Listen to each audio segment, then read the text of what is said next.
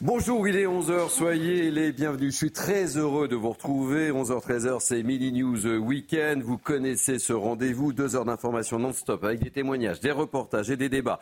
Présentation de l'équipe qui m'entoure dans quelques instants, mais tout de suite le sommaire, oui, le sommaire de notre première heure. À la une de cette première heure, cette nouvelle marche organisée euh, cet après-midi à Nanterre, marche organisée par la mère de Naël après l'annonce de la libération du policier qui avait tué son fils après un refus d'obtempérer. Le reportage à Nanterre et le débat dans notre émission. Noémie Schulz sera avec nous, notre spécialiste police-justice. Et puis dans Bini News Weekend, on évoquera, oui, la situation des maires de France. C'est demain que s'ouvre le 105e congrès des maires de France. Des élus qui vivent la violence au quotidien. Conséquence, près de la moitié n'a pas envie de se représenter en 2026. On sera avec Muriel Fabre, la secrétaire générale de l'Association des maires de France, qui témoignera. Drôle d'époque. Voilà pour le programme. Tout de suite, un point sur l'information avec Isabelle Piboulot. Bonjour, chère Isabelle, en ce dimanche. Bonjour Thierry, bonjour à tous. Hier, de nombreuses familles d'otages partis de Tel Aviv sont arrivées à Jérusalem après cinq jours de marche. La foule s'est réunie devant le bureau de Benjamin Netanyahou pour réclamer la libération de leurs proches. Environ 240 personnes sont retenues par le Hamas à Gaza, mais le Premier ministre israélien l'affirme, pour l'heure, aucun accord n'a été conclu quant à leur libération. En ce qui concerne la question des otages, il y a beaucoup de rumeurs infondées, beaucoup de fausses publications. Je tiens à préciser que jusqu'à présent, il n'y a pas eu d'accord. Mais je vous promets que lorsque nous aurons quelque chose à dire, nous vous le ferons savoir. Emmanuel Macron a échangé hier avec euh, l'émir du Qatar et le président égyptien sur les négociations en cours pour libérer les otages détenus par le Hamas à Gaza. Le président français a rappelé qu'il s'agit d'une priorité absolue pour la France. face au nombre de victimes civiles, Emmanuel Macron a également réitéré la nécessité d'une trêve immédiate devant conduire à un cessez-le-feu. Dans le même temps, au nord de la bande de Gaza, deux frappes israéliennes ont touché hier un camp de réfugiés géré par l'ONU. Le premier bombardement a touché à l'aube une école qui abrite des déplacés. La seconde frappe a atteint une maison du camp de Jabalia. Le Hamas déplore au total plus de 80 morts, dont 32 membres d'une même famille. Dans le reste de l'actualité, vous faites peut-être partie des patients qui, sans prévenir, ne se rendent pas à leurs rendez-vous médicaux. Un fléau pour le corps médical. Un amendement a été adopté au Sénat pour sanctionner ces comportements sous forme de sommes forfaitaires. Reportage d'Antoine Durand, Laura Lestrat et Mathilde Couvillard-Flornois. Oubli ou annulation de dernière minute, les excuses sont nombreuses pour poser un lapin à son médecin et malheureusement pour cette professionnelle de santé, cela représente beaucoup de consultations perdues. Ça m'arrive à peu près deux à trois fois par, euh, par consultation, par journée de consultation, qui évidemment est très désagréable. Chaque année, 28 millions de créneaux sont gâchés. Pour y remédier, une taxe, appelée taxe lapin, a été votée au Sénat pour faire payer les personnes qui n'honorent pas leur rendez-vous. Une bonne idée pour certains. Eh ben moi, je suis d'accord, oui, parce qu'il faut respecter les, calendriers des, professionnels. Et je vois pas pourquoi on prend un rendez-vous qu'on ne l'honore pas. Je trouve que c'est une bonne idée parce que c'est vrai que l'accès aux soins médicaux, il n'est pas forcément tout le temps facile. Et les annulations de dernière minute, euh, sans prévenir, c'est peut-être un petit peu égoïste. Ça les, ça les obligerait à réagir. Parce que les gens, il n'y a que par le porte-monnaie souvent que, qui comprennent. Pénaliser les mauvais patients, une mesure pas si efficace selon Sophie Bauer. Je ne suis pas sûre que ça soit suffisant pour euh, responsabiliser les gens qui font cela. Euh, évidemment, on peut les blacklister et de temps en temps on le fait. La solution, euh, c'est quand même d'éduquer les gens à, prévenir s'ils ont décidé de ne pas se rendre à leur rendez-vous. La taxe lapin n'a pas encore été adoptée, elle doit repasser devant l'Assemblée nationale. Elle sera aussi discutée lors de la Convention nationale des médecins. Direction l'Alsace à présent. La route des vins célèbre ses 70 ans, une référence de l'onotourisme qui a attiré près de 8 millions de visiteurs en 2022. Reportage de Marie-Victoire Dieudonné. La route des vins d'Alsace, un itinéraire de 170 km qui serpente entre coteaux et villages, pour le plaisir des touristes et la fierté des locaux. Quand vous repassez la route du vin, vous êtes près des montagnes, vous voyez la plaine. Disons que c'est très diversifié, ça, ça plaît beaucoup. La clé du succès, des paysages de rouge et d'or, mais aussi des caves bien remplies.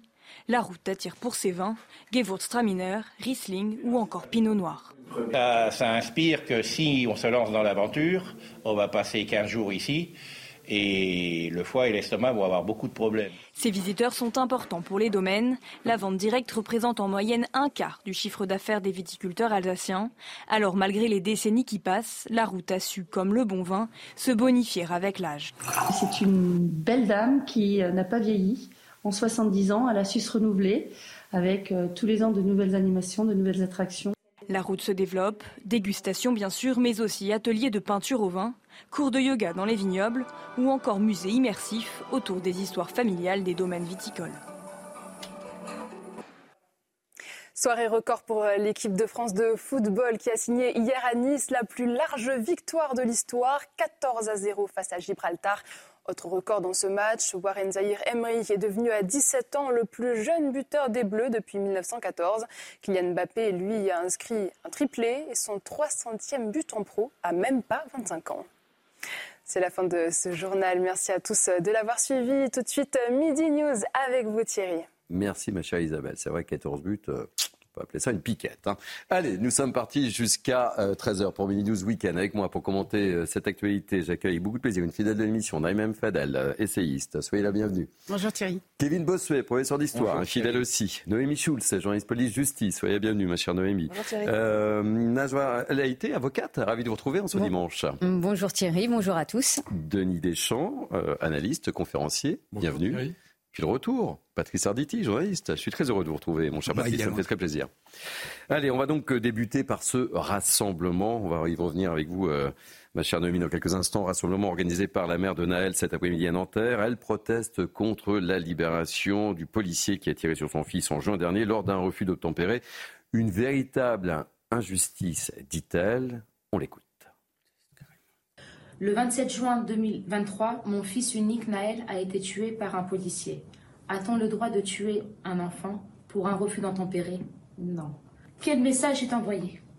Un policier tue un enfant arabe ou noir Devient millionnaire et sort de prison Retrouve sa famille tranquillement pour les fêtes. Moi, je retrouverai plus jamais mon fils.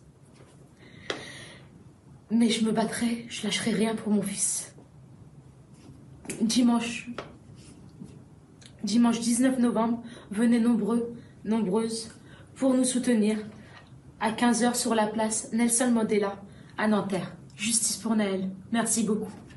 Alors, ce nouveau euh, rassemblement intervient plus de quatre mois après les émeutes qui avaient embrassé euh, de nombreuses villes en France. Alors, dans quel état d'esprit sont justement les habitants de Nanterre? Regardez ce reportage. Il est signé Sarah Varney.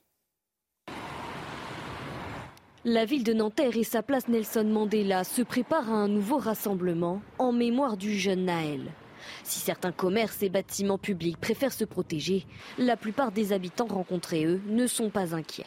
Je participe toujours, moi, pour marcher et par solidarité. Je pense que le temps a fait son effet et que les cœurs sont un peu plus apaisés, même si, bien sûr, le...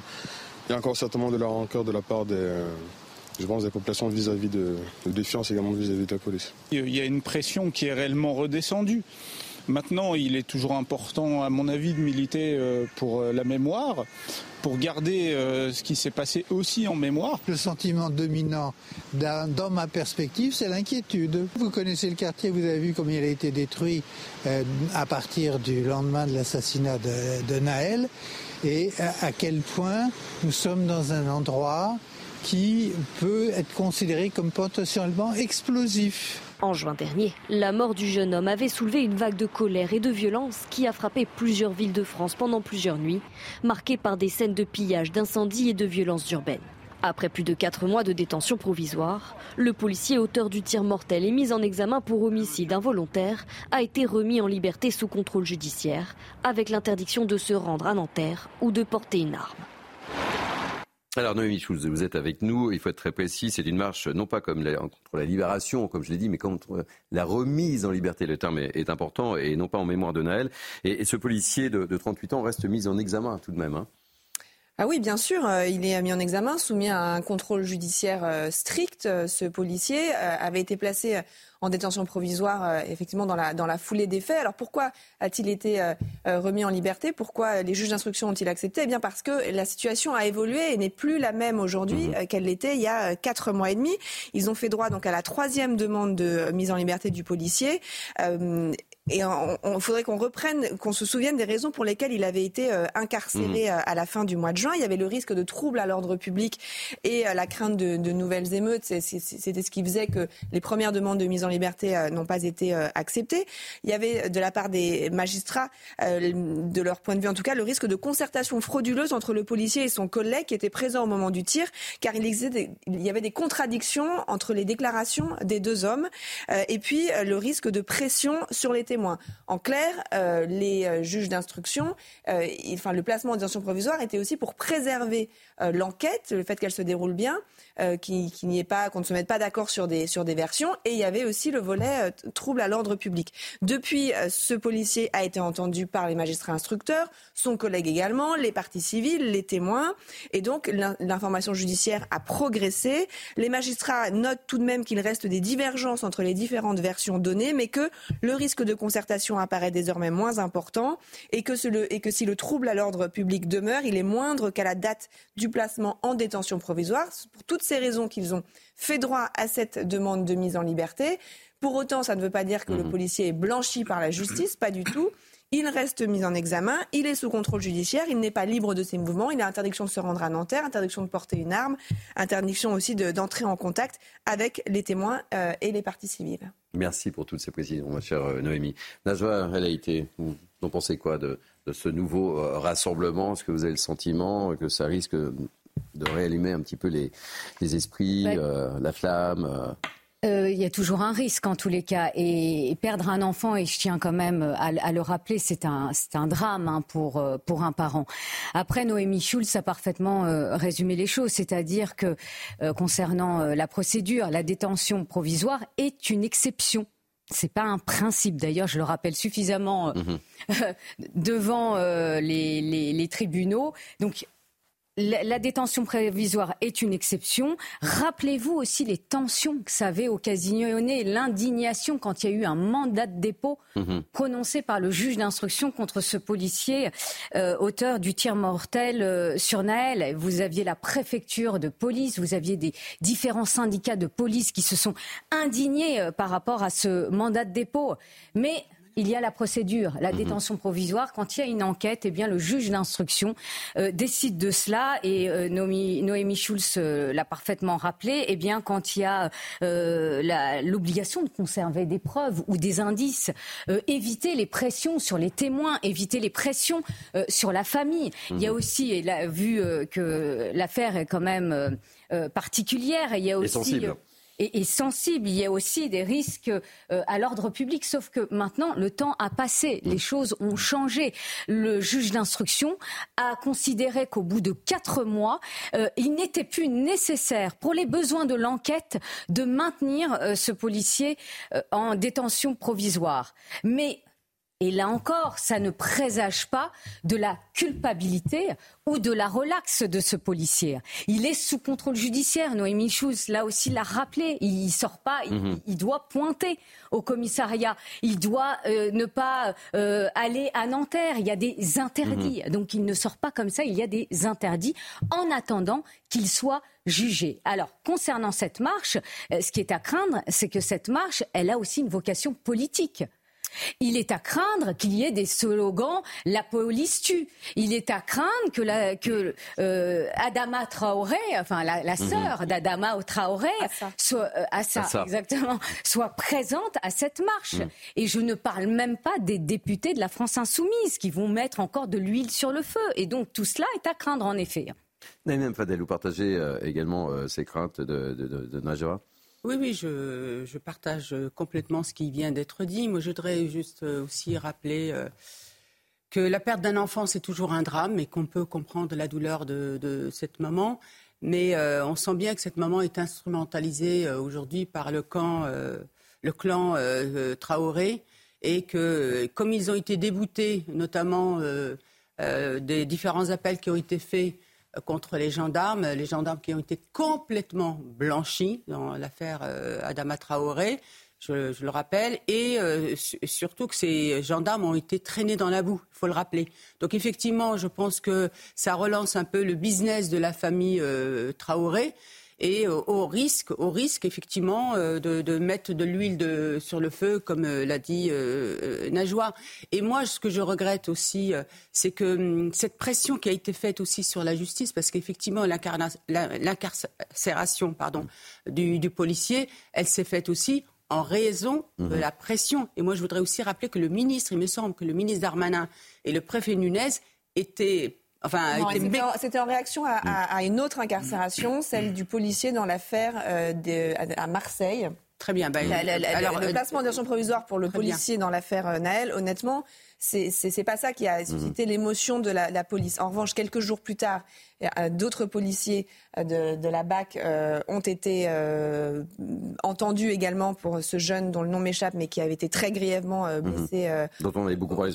on a beaucoup parlé. Et là, il y a eu effectivement des, réactions. En fait, une addition de Dire que les juges l'ont placé en détention provisoire parce qu'il y a eu de la pression des ah bah, politiques, ça, me paraît, ça me paraît. Il me, semble qu'à chaque fois que son avocat, et d'ailleurs c'était son avocat qui l'avait dit même sur notre plateau, il avait dit qu'à chaque fois qu'il demandait la libération, il disait que malheureusement, il y avait une crainte d'émeute. Moi, je, voilà.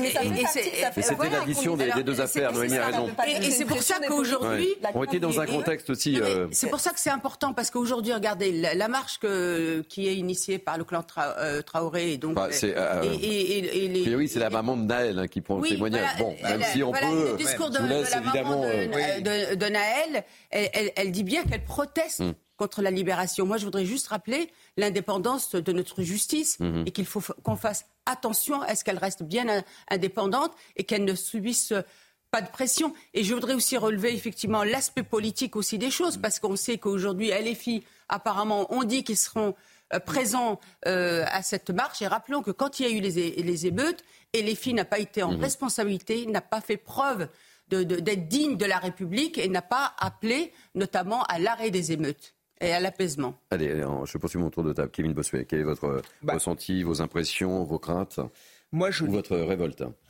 Je n'ai pas envie d'accabler cette maman. Mhm. Elle a perdu son fils, donc je n'apporterai aucun jugement sur son attitude, sur ses propos, même si on sent une politisation derrière et on comprend qu'elle veut dire que finalement la police serait raciste et qu'elle toucherait davantage, entre guillemets, les Noirs et les Arabes. Moi, ce qui m'interpelle quand même, c'est cette incapacité dans notre pays, finalement, de faire le bilan des émeutes qui ont eu lieu euh, au mois de juin, juillet. Il y a eu quand même 550 communes qui ont été touchées. 800 forces de l'ordre qui ont été blessées, 12 000 véhicules incendiés, 2 mmh. 500 bâtiments dégradés, dont 168 écoles et 105 mairies. Et on attendait une analyse, notamment des responsables politiques, de M. Macron ou encore de Mme Borde, et il n'y en a pas, puisqu'il y a eu le plan, fameux plan banlieue mmh. euh, à la fin du mois octobre, mois d'octobre, où Mme Borne, euh, d'ailleurs j'ai écouté son discours, c'était incroyable. Éventuellement, il se pourrait peut-être, on mm. sent bien que la ministre est très mal à l'aise avec la répression qui euh, aurait dû euh, poindre son nez après ces émeutes-là, parce que ces émeutes, c'était aussi finalement une révolte contre la République et mm. contre la France. Et quand j'entends la ministre nous dire qu'il faut, euh, comme, comme, il faut comme solution augmenter l'amende pour ceux qui ne respectent pas le couvre-feu, ça veut dire quoi? Qu'il y aura d'autres couvre-feux qui seront nécessaires. Donc il y a une forme de fatalisme incroyable. Et elle nous a ressorti également toute euh, sa logorée sur les quartiers qu'il faut rénover, sur la transition écologique. Bref, je pense que euh, Emmanuel Macron et Elisabeth Borne ne sont pas à la hauteur parce que ça ne correspond pas finalement à leur logiciel idéologique. Il faut comprendre que ces émeutes, c'était d'abord et avant tout euh, une, une crise identitaire et une révolte d'une partie de la jeunesse des banlieues contre la France et contre la République. Réaction très rapide de Patrice et de Denis. On espère tous évidemment que ce rassemblement se déroulera dans le calme le plus absolu, évidemment, même si on, comprend la, peine de la maman de, Naël. Patrice. voilà, évidemment. évidemment, mais je voudrais rebondir euh, sur ce que vient de dire Kevin, les émeutes. Est-ce que vous vous rendez compte qu'actuellement, euh, on ne peut pas gouverner, quand je dis on, c'est pas moi évidemment, mhm. c'est l'exécutif, ne peut pas gouverner par peur, par appréhension. Mhm. Je veux dire, le, le, le président de la République ne va pas à, cette magnifique manifestation contre l'antisémitisme parce qu'un individu qui n'est pas représentatif de l'ensemble des musulmans lui aurait soufflé que euh, finalement ça pourrait quand même déclencher quelque chose d'important. Bon, il n'y va pas. Mm. Là, il y a un policier qui reste en prison parce que en préventive ou en, mm. provisoire parce que parce que euh, on craint quand même qu'il y ait euh, un certain nombre de débordements. Bon, là aujourd'hui, il y a une manifestation. La douleur de, cette maman, elle est tout à fait légitime. tout le monde tout le monde l'a dit, perdre un enfant, ça doit être quelque chose de, de, de catastrophique. C'est quelque chose de catastrophique. Mais enfin, il y a, y, a, y a deux sortes de soutien. Il y a ceux qui viennent effectivement soutenir cette maman, et puis il y a ceux qui, euh, euh une, idéologie, hmm. une idéologie absolument épouvantable, l'ont instrumentalisée, et ça se vérifie euh, par les personnes qui vont accompagner cette, cette, maman, et qui vont de toute façon créer le désordre. Et ça, c'est inadmissible. Denis Deschamps. Écoutez, cette, euh, ce, ce, rassemblement va avoir lieu sur une place autour de laquelle il y a la préfecture, il y a la CCI d'ailleurs, et il y a le tribunal. Donc moi, je, je pense que ce qui est important, c'est d'essayer de, de, continuer à préserver ce, calme, hein, que la poussière est retombée, l'événement est dramatique, l'enchaînement euh, des faits euh, euh, a, poussé à un événement dramatique. Maintenant, je crois qu'il ne faut pas oublier qu'il faut laisser travailler la justice, mm. qu'il faut arrêter de mettre tous les gens les uns contre les autres mm. et en rallumant des, des, des, des, braises qui sont probablement pas toutes éteintes. Donc il faut laisser travailler la justice. La justice a un long et, difficile travail à faire. Donc laissez-les faire. Moi, ce qui m'ennuie, et c'est là où je voudrais rebondir, c'est le, le rattrapage politique mm. qui va être malheureusement inéluctable. Et c'est dramatique de voir, par exemple, LFI, vous avez mentionné mmh. LFI, qui en réalité euh, est en plein dans son fonds de commerce. On est là pour essayer de mettre les gens les uns contre les autres, de, susciter en fait les craintes, l'anxiété, mais surtout aussi la haine. Et en fait, à l'arrivée, on crée le chaos. On ne cherche pas la justice dans ces cas-là. On cherche à mettre le chaos. Leur fonds de commerce, c'est le chaos.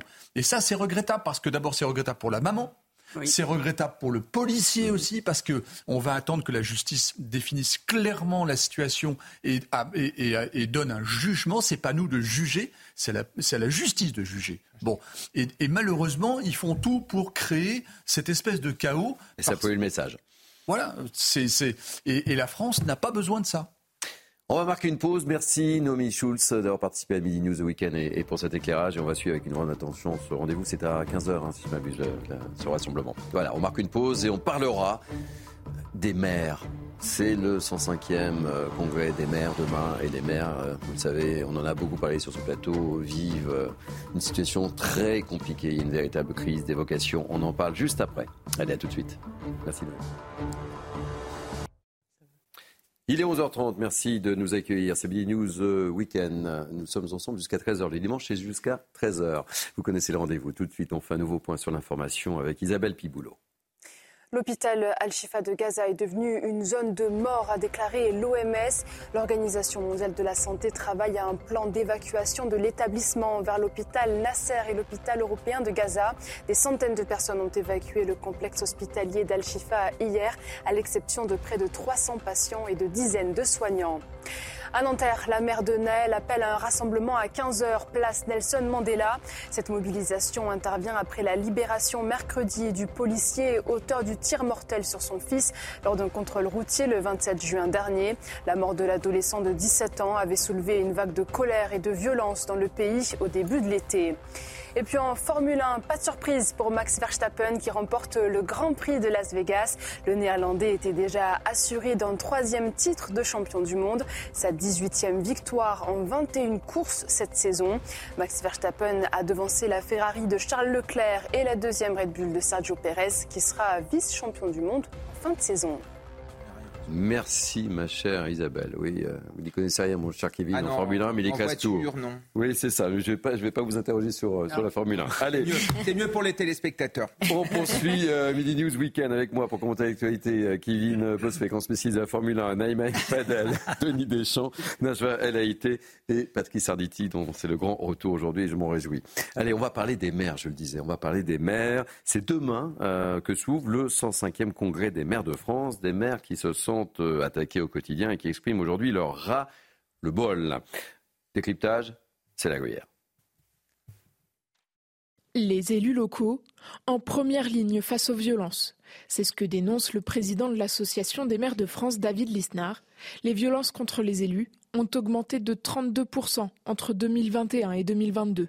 Au 15 octobre dernier, le nombre d'agressions était déjà supérieur à celui de l'année dernière. Ça arrive à tous les maires d'être parfois bousculés, menacés, sans compter les attaques anonymes sur les réseaux sociaux. En plus des agressions qu'ils subissent, les maires constatent la hausse de la violence directement dans leur commune. Les dégradations dans les communes de 5 000 à 20 000 habitants ont augmenté de 38% depuis 2017 des violences qui se sont exprimées notamment pendant les émeutes de juillet. Pour David Lisnard, pas de doute, il y en aura d'autres. Une situation qui pousse de plus en plus de maires à la démission. Depuis le printemps 2020, le rythme des démissions est de 40 par mois. Sur la décennie 2014-2024, le rythme de démission représente le double de celui de la décennie précédente. Ces démissions s'expliquent aussi par la difficulté à pouvoir agir. David Lisnard attend plus d'actes de décentralisation de la part d'Emmanuel Macron. Et nous sommes avec Muriel Fabre, secrétaire générale de l'AMF, l'Association des maires de France. Bonjour Muriel. Merci d'avoir accepté notre invitation. On va beaucoup parler euh, dans cette demi-heure du statut des maires. Et euh, le moins qu'on puisse dire, c'est que le moral est au plus bas euh, juste avant de commencer ce 105e congrès, Muriel. Effectivement, on se sent, on se sent démuni, on se sent impuissant. Euh, aujourd'hui, les, maires ont envie d'agir, ont envie de travailler, mais, se sentent euh, empêchés au quotidien de, pouvoir le faire. Donc, euh, on a envie que, cela s'exprime de manière un peu plus forte, et c'est pour ça que le, thème du congrès est assez, est assez fort aussi dans, dans ces termes choisis.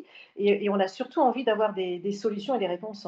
Bah, le thème du congrès, je le redonne, hein, puisque vous ne donnez pas, ma chère Muriel, c'est Commune de France attaquée, République menacée.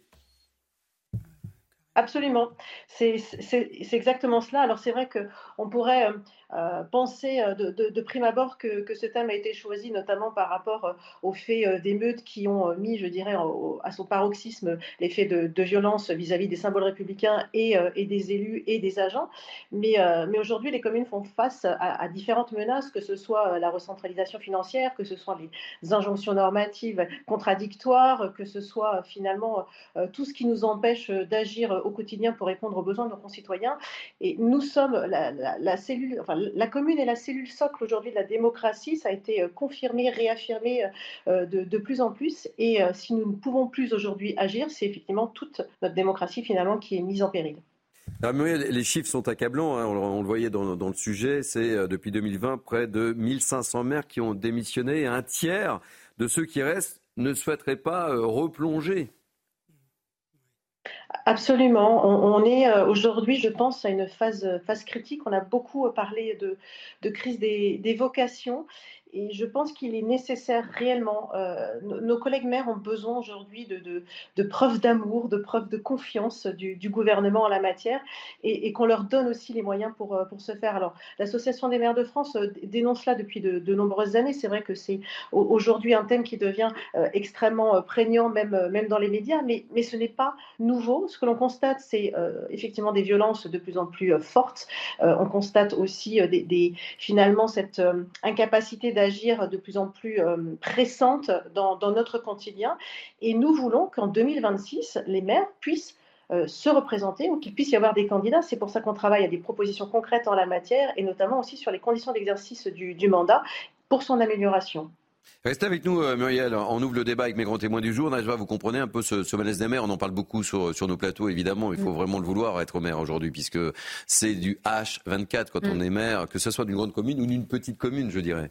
Tout à fait. Et moi, je suis euh, moi-même euh, élue euh, d'une ville où vous avez un maire, hein, Stéphane Baudet, maire d'Evry-Courcouronne, qui, à chaque discours de vœux, fait part de, son mal-être, c'est-à-dire son discours est plutôt positif. Hein, Il mhm. se projette hein, pour la ville, il est ambitieux pour sa ville, mais il, il parle de son mal-être et il parle du harcèlement qu'il subit tous les jours, c'est-à-dire du harcèlement psychologique où euh, une personne vient à la mairie, euh, vient l'interpeller ou euh, dans mhm. le cadre d'une manifestation, ou du harcèlement aussi au niveau des réseaux sociaux, parce qu'on a tendance aussi à oublier mmh. que ce harcèlement vient jusqu'à chez vous aussi. Mmh. Le maire n'arrête jamais. Il se connecte sur les réseaux sociaux, on l'interpelle, euh, on le menace euh, de mort.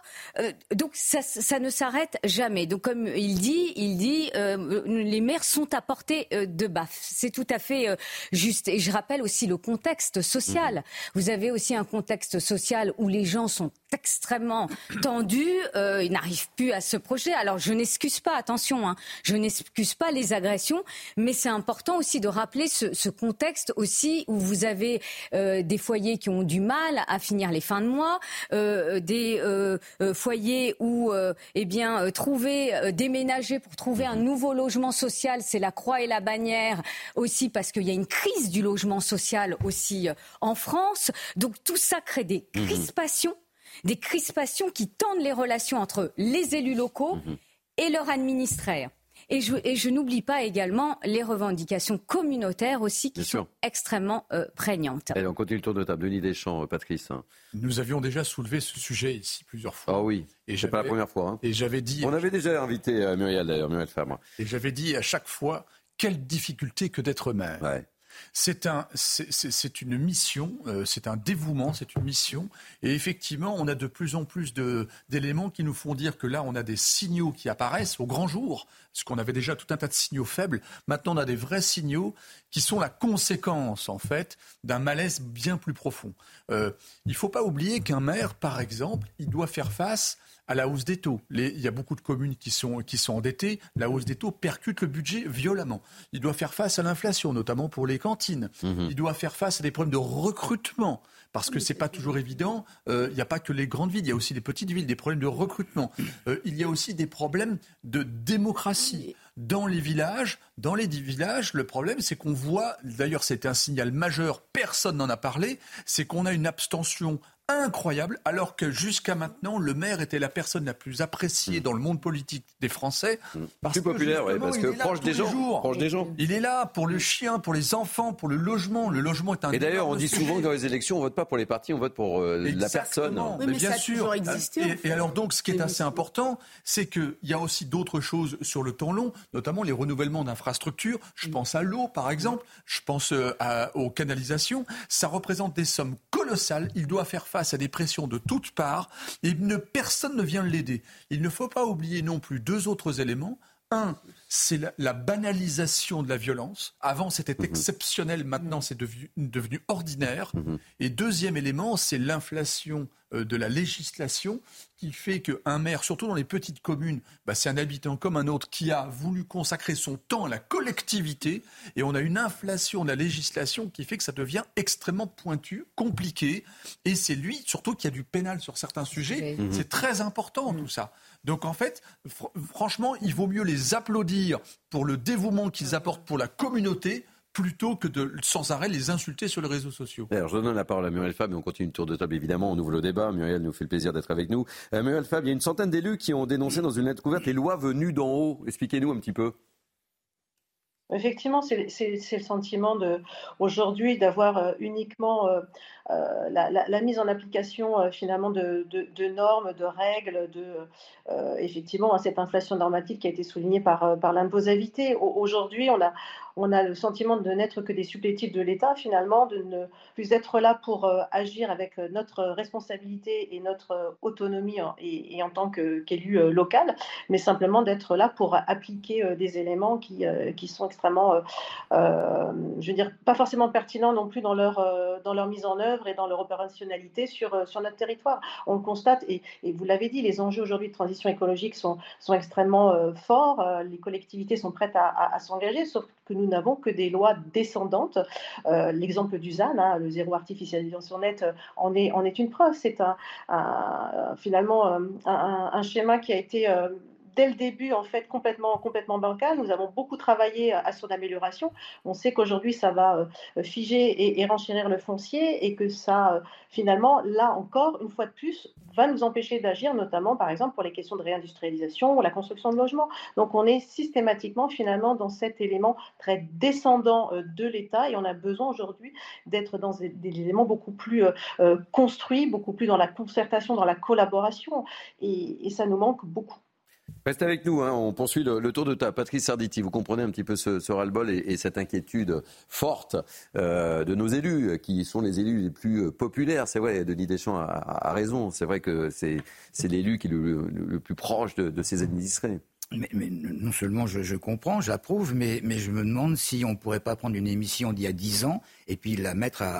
à, Sauf que les choses ont quand même un peu changé, je pense, en ah, oui, ans quand même. Il y a 40 hein. démissions de maire, il devait y en avoir 30 mhm. avant. Il faut quand même pas oublier une chose. Tout à l'heure, on parlait d'Evry Courcouronne, euh, euh de Stéphane Baudet. Auparavant, c'était administré par, euh, par Francis Choix. Auparavant, c'était Manuel Valls.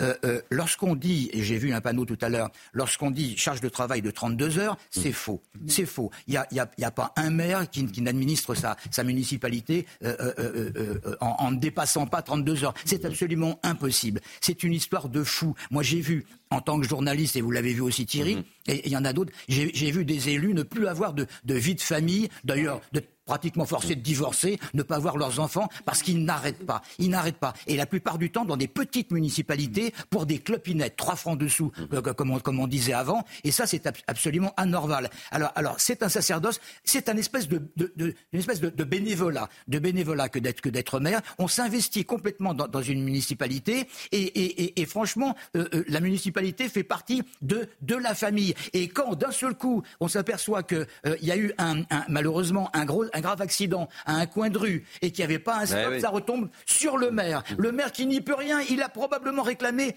15 fois euh, un, stop, mais au-dessus, on a dit, bah non, on n'a peut-être peut pas de budget. Alors justement, le problème des budgets dans une municipalité, c'est quelque chose d'extrêmement important. Là, il y a la taxe d'habitation qui a disparu. Comment on la remplace dans, les municipalités C'est quelque chose. Elle a été remplacée par Muriel, euh, Muriel Fabre. Euh, c'est quoi la moyenne des, salaires d'un élu très concrètement Rappelez-nous un petit peu, puisque Patrice Arditi vient de l'évoquer. Qu'on se rende compte. je n'ai pas je n'ai pas les chiffres en tête, mais effectivement, c'est euh, extrêmement, extrêmement bas parce qu'il faut quand même euh, se rappeler que 80% ah euh, des, des, communes sont, sont en, en, milieu rural et moins de 3500 habitants. Donc, on est sur des, des, indemnités de maire autour de 1000, 1500 euros bruts, si je, ne, si je ne dis pas de bêtises. Donc, c'est extrêmement faible, effectivement, par rapport à, à, leurs responsabilités aux missions qu'ils exercent au, quotidien. Je rejoins, je rejoins le, votre invité. Effectivement, on n'est pas, on pas au 35 on est bien euh, au-delà, et c'est d'ailleurs ce qui, euh, ce qui remonte aussi du questionnaire qu'on a, euh, qu'on a envoyé avec le CEVIPOF dans le cadre justement du Congrès des maires. On a beaucoup de, de remontées de terrain qui nous font dire que les maires sont là tout le temps. Mais, mais la question indemnitaire n'est pas, n'est pas finalement le, principal. Aujourd'hui, ce que veulent les maires, c'est avoir les moyens de pouvoir agir. Ils sont là, vous l'avez dit, on, est dévoué à notre collectivité, à nos concitoyens. les maires agissent avec courage. Euh, preuve encore euh, euh, les inondations qui ont frappé le Pas-de-Calais. On a vu tous ces maires présents au quotidien, voilà, avec, avec leurs habitants pour essayer de trouver des solutions. C'est ça aussi qui, qui, fait finalement, je dirais, le, cœur de notre action. On, agit avec passion, on agit parce qu'on est là parce qu'on a envie de, de servir l'intérêt général. Mais, mais, pour cela, la question effectivement des, moyens financiers est indispensable. Il faut aussi améliorer les conditions d'exercice des mandats, c'est-à-dire accompagner les maires les protéger et, leur donner aussi les, moyens financiers pour, euh, pour ce faire. Je pense que c'est indispensable. Allez, Naïma Mfadel et euh, Kevin Bossuet, je vous ai pas entendu sur, euh, très important ce sur le sujet. De dire, Madame Fabre, parce qu'elle a remis les choses, si je puis dire. L'église au centre du village. Exactement. Ça correspond bien à la thématique. Elle, a bien dit hein, que, ce n'était pas une question d'indemnité. Mm. Faisons, faisons attention, parce que c'est une indemnité être maire, c'est pas un travail, c'est Mm. pas un métier. On ne dit Mhm. pas euh, quand je serai grand, je serai maire. Mm. Ou je Quoique. une formation, euh, quoique. Mais ah, c'est bien une indemnité. Et que ce qu'elle dit, hein, et c'est très important, c'est de la considération. C'est-à-dire Mhm. qu'il faut qu'on considère ces maires, qu'on leur donne les moyens de pouvoir gérer leur ville, qu'on arrête de leur dé- déléguer des tâches sans les finances euh, qui, qui vont avec. La formation, elle a parlé aussi de la formation. Il faut savoir que depuis que, euh, depuis, euh, bah, je crois que c'était il y a deux ans, trois ans, ils ont décidé avec ce nouveau gouvernement de baisser le- la formation des élus. La formation des élus, c'est très important parce que ça vous permet d'acquérir des compétences pour bien gérer votre ville et pour, et- et pour justement ne pas déléguer aux, aux directeurs, euh, Mhm. notamment dans des villes qui parfois euh, ne, euh, peuvent ne pas mettre votre politique en place, parce que quand vous n'y comprenez pas grand-chose, vous avez du mal à vous positionner. Donc la, la formation des élus est extrêmement importante, et j'aimerais bien qu'on revienne sur ça, parce qu'aujourd'hui, c'est euh, 700 euros par an, vous vous rendez compte, c'est Mhm. rien du tout, Mhm. que vous ne pouvez pas cu- cumuler, c'est rien du tout, alors qu'aujourd'hui, on a besoin effectivement d'élus formés, qu'ils puissent euh, euh, euh, effectivement servir la population du, du meilleur qu'il soit. Et puis, je voudrais aussi re- revenir ce qu'on a dit tout à l'heure. Moi, je crois que les missions d'un élu, d'un maire, ont toujours été les mêmes. Mais je pense que c'est le regard qu'on porte sur les maires qui a changé. Et puis le respect de la fonction aussi, hein, puisqu'on a, on a parlé beaucoup des agressions, euh, hélas. hein. Euh, C'était le- auparavant, c'était une vraie fonction. Eh oui. Il était, c'était le notable de la ville. Enfin, Aujourd'hui, on attaque tout le monde. Hein. On n'attaque pas, pas que les maires, on attaque les médecins, les infirmières. les- Effectivement, donc c'est plutôt sur ça qu'il Mm. faut s'interroger. Et puis après, euh, merci à Najwa d'avoir po- posé aussi la question des politiques qui sont mises en place aussi, Mhm. parfois, par certains maires, il faut le dire aussi, parce qu'on peut souligner et puis les, les, les soutenir, mais à un moment, sur la question de la citoyenneté aussi, de la République, puisqu'ils en, ils en parlent beaucoup, eh bien, ils ont aussi un devoir de gérer aussi pour que la République soit partout dans notre pays. Allez, Kevin, un mot, parce que j'ai encore deux autres questions à poser à, à notre invité, Muriel Fabre. Donc en effet, il faut considérer les maires. Je suis d'accord. Mais les maires ont aussi un devoir d'exemplarité. La majorité des maires se comportent bien. Il y a un dévouement qui est évident.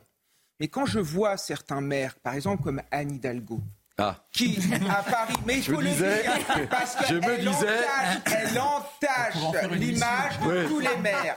Avec l'affaire qu'il y a eu il y a euh, quelques jours, Oui. vous savez, cette délégation de la mairie de Paris Mm. qui s'est rendue euh, à, en Tahiti, à Tahiti Mm. pour visiter le site de surf qui va servir pour les JO euh, 2024 avec euh, plus de 40 000 Bon, site qu'elle euros n'a pas visité, de frais hein. de déplacement, euh, 20 000 euros de frais euh, de bouche, d'hébergement et de restauration. Et on apprend que Madame Hidalgo en a profité pour aller voir sa fille et qu'elle ne Mm. s'est même pas rendue sur le site. Et au même moment, fin octobre, on a vu sur l'Instagram de la mairie de Paris Anne Hidalgo en vélo en Bon. nous disant qu'il fallait profiter Recentrons le soleil. débat, mon Et autre chose aussi que je voulais c'est débat. parce que c'est le discrédit. Quand Madame Hidalgo dit qu'elle n'augmentera pas les impôts, qu'il y a une augmentation de 50% de la taxe foncière, quand elle dit qu'elle ne se présentera pas à la présidentielle alors qu'elle y va, il y a un discrédit de la parole politique et ça participe aussi à cette forme de la déconsidération vis-à-vis de nos élus. Et pour moi, c'est grave. Muriel Fabre, euh, oui, alors, euh, très rapidement, j'ai une Discrédit dernière la question à parole poser. politique, je veux bien, mais c'est valable pour les maires de Ouais. très grandes villes. Dans les petites municipalités, à la limite, Souvent, on sur se la fiche politique, éperdument du parti qu'ils représentent parce qu'ils bossent, ils bossent, d'accord. c'est vrai. Et ils ne reçoivent pas, ils ne reçoivent mais- pas des les directives d'un parti. Les élus, tous les mêmes, ils ne font pas la différence. grandes, euh, Des amis. Les mairies des grandes villes, vous avez raison, ils ont le personnel euh, adéquat pour pouvoir les aider. Mais les petites communes, ils n'ont personne. Ils ont souvent une secrétaire de mairie qui doit faire tout. Les amis, euh, Muriel Fabre est toujours avec nous. Oh, Muriel, je ne vais pas vous demander de réagir euh, sur Anne Hidalgo. Euh, Isabelle Borne, c'est elle qui vient, qui vient clore le, le- le Congrès, hein, c'est ça? Vous attendez quoi très concrètement du gouvernement? Et ce sera ma dernière question. Alors eff- effectivement, c'est Madame la Première ministre qui vient clore le, Congrès, mais on aura aussi euh, une, quinzaine de ministres qui viendront euh, euh, sur, sur les trois jours participer aux, aux- aux 40 débats et, forums que, nous avons mis en place. Ce qu'on attend, en fait, c'est- très simple, hein, c'est la réponse à nos, questions et à toutes les questions qui seront posées aujourd'hui, enfin dès lundi, pour, pour la partie Outre-mer, mardi, mercredi et jeudi, sur l'ensemble des thématiques et des politiques publiques qui, nous amènent. Et effectivement, aurons-nous les moyens d'agir? Pourrons-nous mettre en place une transition écologique? Pourrons-nous demain investir et produire des logements sur, sur nos collectivités? Pourrons-nous demain recruter des agents? Voilà toutes les questions que, que, l'on posera et on espère bien évidemment des, des réponses derrière. Eh bien, on va suivre le dossier avec une grande attention en tous les cas. On voulait vous, vous laisser la parole. Merci Maël Fa, vous êtes secrétaire général de l'Association des maires de France. Comment s'appelle le nom de votre commune? Je préfère que ce soit vous qui puissiez l'énoncer. Lampertheim. Oh, répétez Lampertheim. Merci. Et saluez tous vos administrés. Merci en tous les cas d'avoir été notre invité. Je pense qu'on a été assez complet sur le sujet. On va marquer une pause. On va entamer notre deuxième heure et on, on parlera de la situation en Israël. Évidemment, restez avec nous. C'est sur CNews que ça se passe et nulle part ailleurs. À tout de suite. Il est midi, rebonjour, merci de nous accueillir. C'est Midi News Weekend, partie 2. Voici le sommaire de cette partie 2. On évoquera la guerre entre Israël et le Hamas. Sébastien Lecornu a multiplié les déplacements au Proche-Orient depuis mardi en service commandé par Emmanuel Macron. On en parle avec nos grands témoins. Harold Iman, notre spécialiste des questions internationales, est avec nous.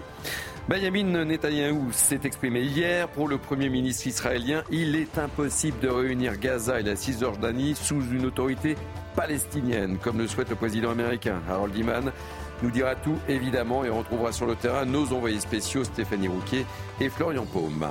Enfin, conséquence, conséquence de ce conflit entre le Hamas et Israël, c'est la multiplication des actes antisémites à la faculté de Nanterre. Par exemple, nos équipes ont recueilli le témoignage d'un étudiant juif qui nous parle du contexte difficile du moment et aussi de son quotidien. Voilà pour le menu, un menu très chargé pour cette dernière heure, mais tout de suite place à l'information avec Isabelle Piboulot. Rebonjour ma chère Isabelle.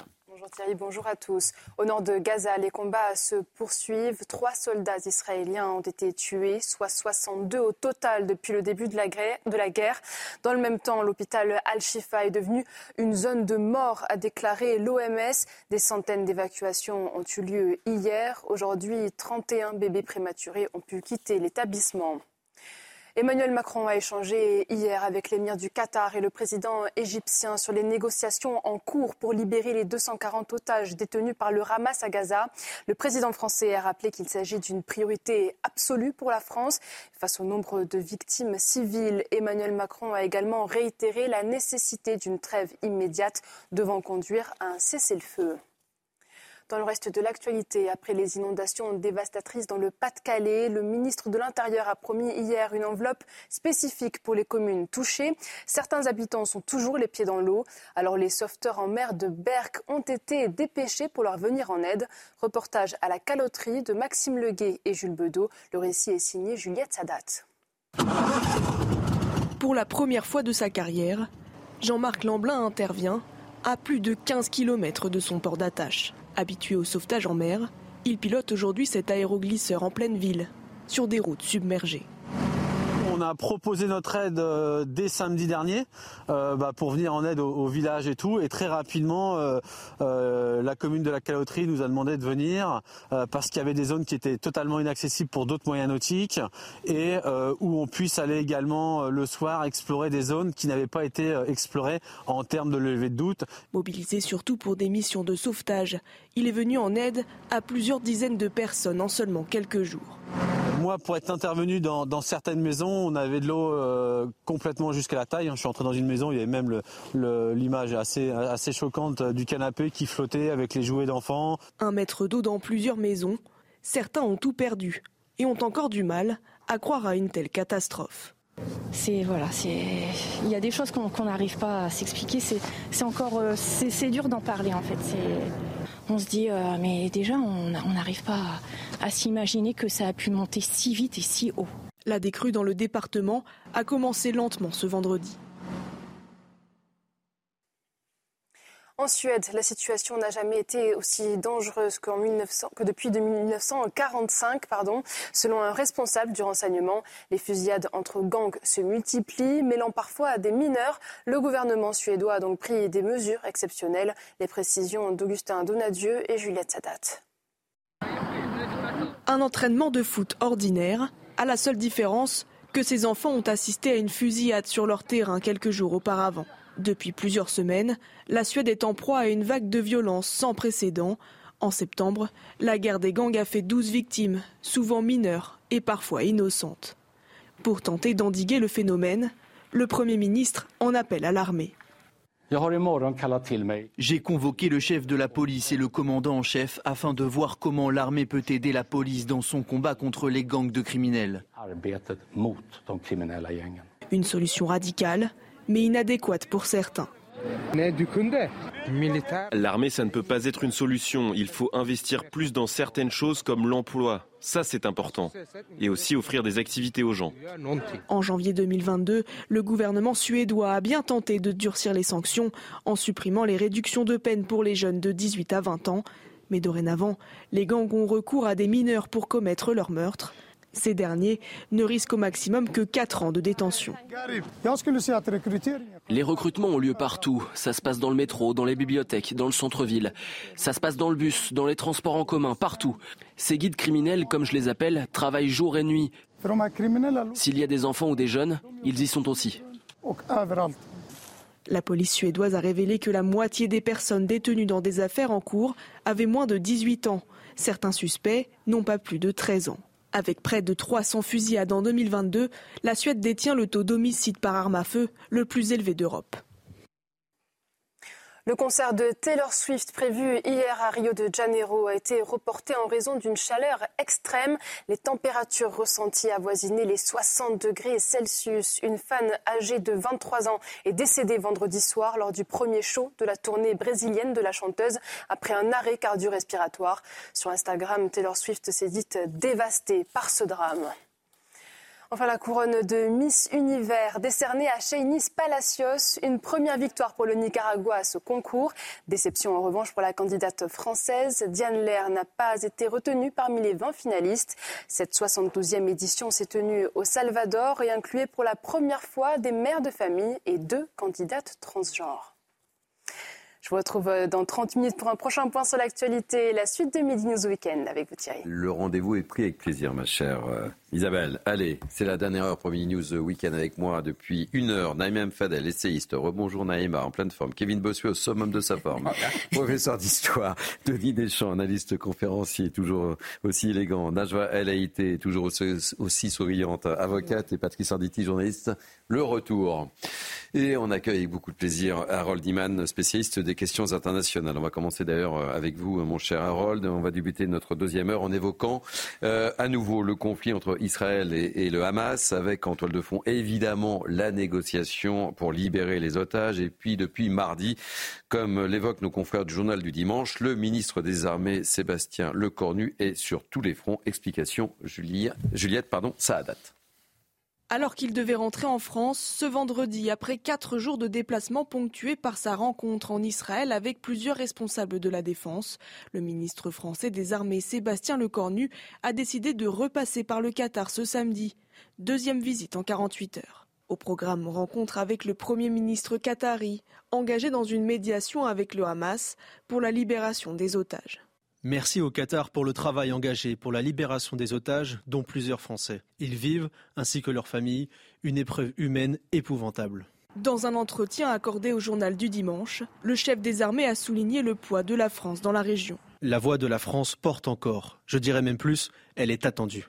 La position de la France exprimée par Emmanuel Macron s'inscrit dans notre position historique depuis les généraux de Gaulle en passant par François Mitterrand. La France n'a jamais abandonné la solution à deux États. Une escale aussi au Caire, où il a rencontré son homologue égyptien. Toujours au cœur de ses entretiens, le sort des otages français, l'aide humanitaire à Gaza, la prévention de toute escalade dans la région et la recherche d'une solution politique à la guerre. Et ouais, regardez euh, la une de nos confrères du journal du dimanche, justement, euh, qui fait référence euh, à cette omniprésence de Sébastien Lecornu, négociation secrète sous haute tension, guerre, Israël-Hamas, libération des otages. On voit, il est en opération télécommandée, mon cher Harold Iman, mais est-ce que la voix de la France est encore audible? C'est la question qu'on peut se poser aujourd'hui. On peut dire que le voyage de Sébastien Lecornu arrive exactement au bon moment pour faire remonter un peu euh, le protagonisme de la France, parce qu'au début de cette guerre, quand Emmanuel Macron avait euh, proposé, avait rappelé qu'il allait vers la solution des deux États, un État Israël et un État Palestine, euh, c'était tombé un peu dans le vide. Euh, personne ne l'a vraiment entendu et même en, Israël, on, a un petit peu queené parce que c'était pas le moment de parler de ça. Mais cette idée a fait son chemin. Et Sébastien Lecornu, ce qu'il peut faire, à la différence du ministre des Affaires étrangères, Catherine Colonna, c'est euh, de parler armement. Et donc, il va dans des pays qui sont armés français. Ça veut dire l'Égypte et les Émirats arabes unis. Et donc euh, là, on a du poids. C'est vraiment, vraiment mécanique, si vous voulez. Mais aussi, il peut revenir sur la solution qu'avait proposée Catherine Colonna. Et tout ceci alors que Joe Biden semble avoir rallié la position française. En fait, les Français sont trop intelligents trop tôt. Hmm. Si, on, le résume comme ceci. Et donc, euh, sa tournée a été intéressante. Euh, il a parlé de l'aide humanitaire française. On a quand même le porte-hélicoptère Tonnerre qui est euh, au, large de la frontière Égypte-Gaza accompagné de deux frégates. Le Dixmude, qui est un autre hmm. porte-hélicoptère, va arriver. On va pouvoir faire des, des opérations chirurgicales à bord. et puis, N'oublions pas que la France a une base aux Émirats arabes unis, une base à Abu Dhabi où il y a 650 soldats qui, selon le ministre lui-même, mhm. regarde ce que fait l'Iran. Et l'Iran agit jusqu'au Yémen. Et, on voit, euh, Laura Tapiro nous, nous, montre quelques, extraits du papier de nos confrères du, JDD. Je le dis clairement, les positions de la France insoumise nous font honte pour nous-mêmes, mais aussi à l'étranger. J'en regrette que la plupart des acteurs euh, de la classe politique française préfèrent la réaction de court terme à l'analyse au long cours. Il dit aussi que la priorité d'Emmanuel Macron, ce sont les ce sont les, otages, évidemment. Euh, Denis Deschamps, ce que vous euh, teniez à, à signaler, c'est que c'est Sébastien Lecornu mais il, on ne peut pas faire le procès à Emmanuel Macron. Il s'était également déplacé, Emmanuel Macron. bien sûr, mais, souvenez-vous combien il y avait de, euh, commentaires désagréables vis-à-vis du président. Il y va, il devrait y aller, il n'y va pas, ah, finalement il y va. Enfin, j'avais immédiatement dit attention, c'est le temps de la diplomatie. La diplomatie est très active, la France est en pointe sur le sujet des otages, et en fait on en voit maintenant les conséquences enfin les conséquences euh, qui sembleraient tendre vers une, solution heureuse. Euh, effectivement, c'est le ministre de la Défense qui fait sa tournée. Il a fait une grande, grande tournée. Il est revenu, c'était pas prévu, euh, au Qatar, donc c'est probablement pas loin d'un dénouement, et non pas la ministre des Affaires étrangères. Mmh. Effectivement, comme l'a noté Harold, ce sont des clients ce sont des clients de la défense. Euh, et c'est une longue tradition. Souvenez-vous aussi euh, d'autres ministres des Affaires étrangères qui avaient été des très grands euh, pourvoyeurs de, de, la promotion de la de, de l'excellence française. Et donc là, c'est très bien parce que là, on voit qu'effectivement la diplomatie française est à la manœuvre, que les Américains se rallient à notre position, c'est important également, et qu'on a une position assez équilibrée. On parle avec tout le monde, on parle absolument avec tout le monde. On essaie de rapprocher les contraires parce qu'il y a eu beaucoup de, de positions positions contraires, voire même euh, carrément, enfin, euh, euh, très complexe. Mm. Et donc voilà, là, il faut saluer le travail du ministre. J'espère que dans les heures qui viennent, on aura une solution heureuse. En tout cas, il semblerait, d'après l'émir du Qatar, bah, mm. hein, que. il y a, cette dépêche de confrère de, l'AFP, hein, Harold, qui, dit Israël étend ses, opérations des obstacles mineurs avant un accord sur, sur les otages. Et vous avez raison de, le signaler, mon cher Denis, c'est le Premier ministre qatari qui le dit, sans évidemment fournir de calendrier. Oui, alors lui, il est un, euh, de la famille Al-Thani, donc euh, frère du, de l'émir. Donc euh, ce qu'il dit porte un poids extrême. Et donc il a dit qu'il il, est dans les négociations depuis le premier jour. Dès qu'il y a eu l'enlèvement, le Qatar était sollicité, les Émirats arabes unis, Bahreïn et l'Égypte. Et ils n'ont jamais cessé de travailler le dossier. Donc le Qatar, qui est plus proche que les autres du Hamas, euh, du Hamas du temps où on mhm. pouvait encore s'amuser à imaginer qu'il avait une branche politique presque, presque acceptable, euh, était financé donc par le Qatar pour, euh, pour la reconstruction civile, pas du tout pour s'armer, mais bon, ils ont tout détourné. donc voilà, le Qatar avait un poids auprès du Hamas et donc l'a utilisé. Et ça donne euh, le dénouement euh, imminent que l'on va avoir, mais qui ne sera sans doute pas la libération totale de tous les otages. On parle de, l'eau, si on peut dire, mhm. parce que c'est un peu sordide. On va quelques douzaines de femmes et d'enfants seulement. Mais alors, permettre, c'est en totale contradiction avec ce qu'annonçait hier soir euh, le Premier ministre israélien, qui lui disait, affirmait qu'il n'y avait pas d'accord pour l'instant. On a l'impression qu'ils jouent pas dans le même camp. Et les États-Unis aussi. Il y, a, Israël, mais les États-Unis aussi, euh, avec une intervention récente du président Joe Biden, qui dit il n'y a pas d'accord. Hmm. oui, euh, alors, alors il faut pour décrypter.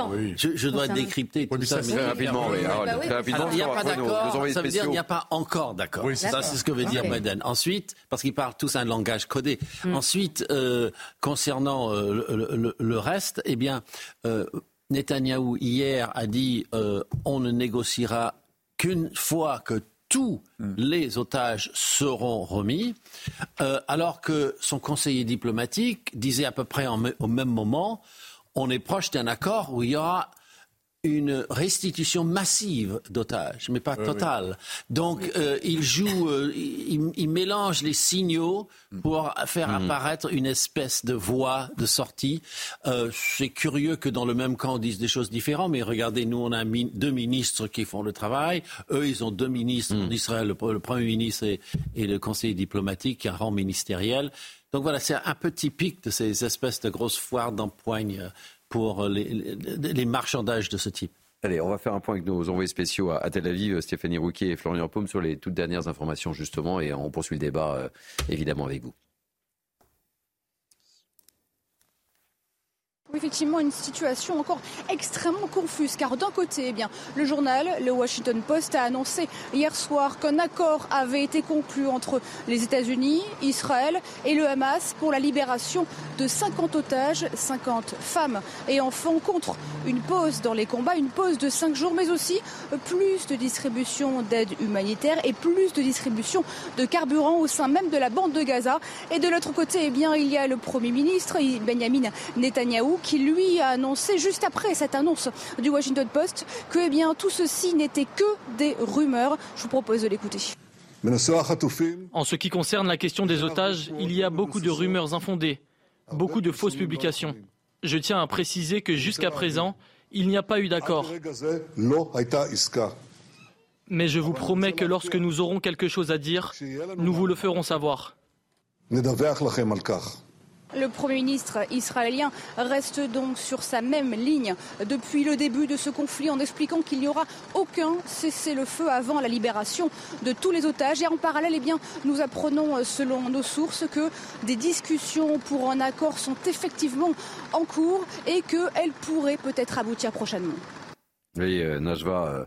Stéphanie Roquier confirme euh, ce, que mm. vous évoquez, cette euh, situation un petit peu, euh, un petit peu floue, évidemment, et ses positions, et ses affirmations. Ce qui n'est pas surprenant en soi, mais vous aviez raison, Naïma. En tout cas, ce qu'on peut dire, c'est que le positionnement du président de la République depuis le début de, ce conflit a été le bon, puisque tout de suite, il a été voir euh, Netanyahou, il a discuté aussi avec mm. l'autorité palestinienne, et il a discuté avec tous les protagonistes, à savoir la Jordanie et l'Égypte. Hein, L'Égypte qui a souligné d'ailleurs euh, les efforts euh, du président de la République vers la paix, et qui a dit dès le début qu'il allait faire tout pour négocier effectivement la libération des États, sachant que les que euh, le, Qatar, qui aujourd'hui héberge euh, les représentants du Hamas, les chefs du Hamas, et qui finance le Hamas, a un rôle important euh, à jouer. Hmm. Et, par conséquent, le président de la République voit aussi tout, tout le travail qui a été fait par le Qatar hmm. dans le cadre du soft power, et qu'aujourd'hui, le Qatar n'a pas intérêt justement à casser toute cette image qu'il a, qu'il a construit, hmm. et puis aussi tout l'intérêt euh, qu'il a, qu'il a en France. Et ça, c'est 2% des choses que l'on voit. Oui, en fait, exactement, c'est 2%. Euh, le, le président Macron, derrière, évidemment. Bien sûr. Euh, Kevin ne souhaite pas partager tout à fait votre analyse. je voudrais aussi, euh, parce qu'on n'en parle pas assez de l'Arabie Saoudite, et ça, je parle sur le contrôle de Harold, mais l'Arabie Saoudite qui a, un rôle extrêmement important aussi à jouer, parce que n'oublions pas que le, le Hamas, c'est aussi l'Iran, c'est les chiites, alors que, comme vous le savez, l'Arabie saoudite, c'est sunnite. Donc il y a aussi des conflits entre ces deux, ces deux pays. Et donc l'Arabie saoudite, elle n'a pas intérêt aussi à ce que l'Iran, si je puis hmm. dire, gagne le match. Euh, depuis euh, quelques minutes, je trouve ce plateau euh, très élogieux vis-à-vis d'Emmanuel Macron. Heureusement que vous êtes là pour avoir une parole discordante, mon cher Pour équilibrer les choses. non, parce que. C'est un peu comme tout à l'heure avec les maires, de, les maires de France. Très franchement, qui a compris quelque chose à la vision d'Emmanuel Macron? Quand M. Macron nous raconte qu'il faut une coalition internationale contre le Hamas, en ne consultant strictement personne, en sachant très bien que cela était impossible. Qui a compris ce positionnement? Et après, quelques temps après, il appelle à un cessez-le-feu. Ça n'a strictement aucun sens et je trouve que l'interview qu'il a donnée à la BBC n'était hmm. vraiment pas à la hauteur. Ah et moi, ce qui me dérange, et moi, ce qui me dérange chez Emmanuel Macron, c'est qu'on a l'impression que la politique internationale est fixée en fonction de ce qui se passe sur notre sol. Il a une peur bleue de ce qui se passe dans nos banlieues et j'en veux pour preuve sa non-participation à la marche contre l'antisémitisme que j'ai personnellement encore à travers de la gorge. Quand la République est convoquée par euh, Yael Braun-Pivet et Gérard Larchet et que le premier d'entre nous, Monsieur Macron, euh, n'y va pas, moi, ça me pose question. Encore une fois, on a un en même temps, sauf que quand on est dans un travail diplomatique et qu'on incarne la voix de la France, on ne peut pas être dans ce en même temps, ce n'est eh pas bien, possible. Mon cher Kevin, j'espère de tout cœur, j'espère de tout cœur que le président de la République, parce que je crois vraiment euh, qu'il a la manœuvre pour faire libérer les otages et tous les otages. Depuis la première J'espère que voilà, merci. Euh, Denis. Et j'espère vraiment euh, qu'il va réussir parce que je serais très heureuse de vous cher, cher Kevin, alors, Denis, Deschamps, nous n'étions pas d'accord à l'époque et nous ne sommes toujours pas d'accord mm. aujourd'hui. Euh, c'est le propre de ces plateaux d'ailleurs, hein, que toutes les, toutes les paroles s'expriment du, président de la République euh, d'assister à cette marche. Je ne parle pas de, de, de Mitterrand qui, dans d'autres temps, pour d'autres raisons, y avait assisté. Euh, sinon, autrement, il assisterait ou il serait contraint d'assister à toutes les marches euh, euh qui, qui y aurait en France, peu importe. C'est pas. En tout cas, moi, je pense qu'il ne devait pas y être. Euh, le, le, point important, c'est que moi, je pense justement que c'est pas une question de vision. Il a une, il a une vision pour la France et il a, il a une vision pour le monde qui est discutable. J'entends bien. Hein, il n'y a aucun sujet là-dessus. Mais surtout, c'est qu'immédiatement immédiatement, la France a réendossé sa veste dans son plus beau rôle, qui est un pays diplomatique de tout temps. Ça a toujours été la grandeur de la France. Et c'est là où, je répète, nous parlions, et nous parlons toujours avec mhm. tout le monde, nous apportons des solutions, nous rapprochons les contraires, et on n'est pas loin d'un dénouement. Donc ça, c'est la grandeur de la France. Et c'est le renouveau de la politique arabe. Euh, euh, comme, comme, comme, évoqué dans le JDD de, de, ce jour et comme ce qui a été évoqué euh, mhm. autour de ce plateau, eh bien, euh, dans ce Moyen-Orient qui est très très complexe, hein, mhm.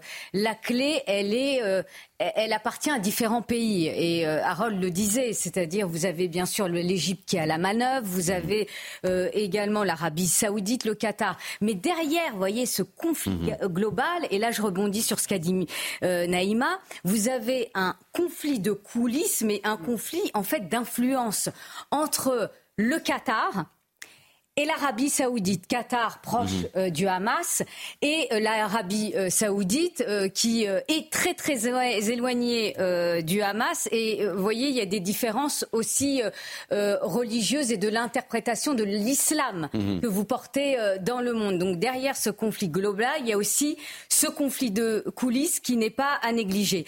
Et je termine toujours en ce qui concerne ce conflit global. Vous avez le président américain mhm. Joe Biden dans une tribune du Washington Post qui dit qu'il faut absolument réunifier Gaza et la Cisjordanie sous une autorité palestinienne, revitaliser. Alors revitaliser, je pense, ça c'est mon interprétation, euh, libérer du Hamas. Mhm. C'est à mon avis. Euh, on, peut avoir le débat. on peut avoir le débat. On peut avoir le débat. La présidence de la Palestine oui, est jugée extrêmement faible. Euh, oui, mais aussi libérer du Hamas. Je ne ah, vois pas un mouvement ah, terroriste.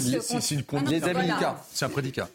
Et, oh, donc, c'est ce qui. Mais euh, le chemin est encore long. Euh, c'est ce que je voulais euh, dire. on prolonge. Patrice, vous vouliez prendre la parole, mais je ne vais pas vous la donner tout de suite. Oh. Mais on va reparler. on va reparler de la situation en Israël et notamment de ces familles d'otages qui maintiennent la, la, pression sur le Premier ministre israélien avec cette fameuse marche. Donc, vous voyez, on a beaucoup de thèmes à aborder et je vous rassure, vous prendrez la parole, mon cher Patrice. Allez, on se retrouve dans quelques instants. À tout de suite. Merci de nous accueillir. Il est déjà 12h30. Il ne reste plus que 30 minutes, les amis, pour poursuivre nos débats. C'est Mini News Weekend. Je suis très heureux de vous retrouver et on va retrouver tout de suite Isabelle Piboulot pour un point sur l'information, ma chère Isabelle. Au nord de Gaza, les combats se poursuivent. Trois soldats israéliens ont été tués, soit 62 militaires au total depuis le début de la guerre. Ces trois nouvelles victimes étaient des réservistes, a précisé Tsahal, qui pilonnent sans relâche le territoire palestinien afin d'éradiquer le Hamas. La conclusion d'un accord sur la libération des otages enlevés par le Hamas repose désormais sur des questions pratiques mineures. C'est ce qu'a affirmé le Premier ministre qatari lors d'une conférence de presse à Doha, aux côtés du chef de la diplomatie de l'Union européenne. Pour rappel, environ 240 personnes sont retenues à Gaza depuis le 7 octobre. Dans le reste de l'actualité, en Formule 1, pas de surprise pour Max Verstappen qui remporte le Grand Prix de Las Vegas. Le Néerlandais était déjà assuré d'un troisième titre de champion du monde, sa 18e victoire en 21 courses cette saison. Max Verstappen a devancé la Ferrari de Charles Leclerc et la deuxième Red Bull de Sergio Perez, qui sera vice-champion du monde fin de saison. Merci Isabelle, allez, c'est parti pour la dernière ligne droite avec moi pour commenter l'actualité. Dans cette dernière ligne droite, Naïm Fadel, Kevin Bossuet, Denis Deschamps, Najwa El Patrice Arditi et Harold Iman. Je vous le disais, plusieurs familles euh, d'otages sont arrivées hier à Jérusalem après plusieurs jours de marche pour justement maintenir la pression sur le Premier ministre israélien et réclamer la libération euh, de leurs proches. Ces familles avaient débuté leur marche, je le rappelle, mardi à Tel Aviv. Pour rappel, environ 240 personnes ont été enlevées par le Hamas le 7 octobre dernier. Je propose d'écouter certaines réactions, justement. C'est très très important. Nous sommes là pour dire au gouvernement qu'ils doivent nous parler. Ils doivent parler aux familles. C'est impensable qu'il y ait 240 otages et que le gouvernement, notre gouvernement, ne parle pas aux familles, ne leur dise pas ce qu'il se passe. J'ai toujours de l'espoir, mais chaque jour qu'ils passent là-bas est un danger pour eux, pour leur vie et pour leur âme. Nous avons vraiment, vraiment besoin qu'ils rentrent maintenant. Je suis heureuse que tout Israël soit avec nous. Tous les citoyens d'Israël sont derrière nous, avec nous. C'est une première et c'est ce qui comptera à la fin. C'est important ce, qu'elle dit, cette femme. C'est ce qui comptera à la fin pour le Premier ministre israélien. Oui, parce Il que. devra rendre des comptes. Hein. Le, peuple était divisé en deux gros groupes, si vous voulez. Après, avant euh, le 7 octobre, euh, c'était les, manifestations interminables euh, pour, contre la réforme judiciaire qui aurait permis au gouvernement de renverser des décisions de la Cour suprême. Donc vous imaginez jusqu'où ça peut aller une Cour suprême qui, par ailleurs, était très, très euh, militante. Donc, euh, c'était déjà allé dans, dans l'autre direction. Bien. Et euh, les gens que vous voyez défiler ont sûrement défilé mhm. contre la réforme de la Cour suprême. Mhm. C'est un peu les mêmes. Donc, c'est-à-dire, grosso modo, le centre et la gauche.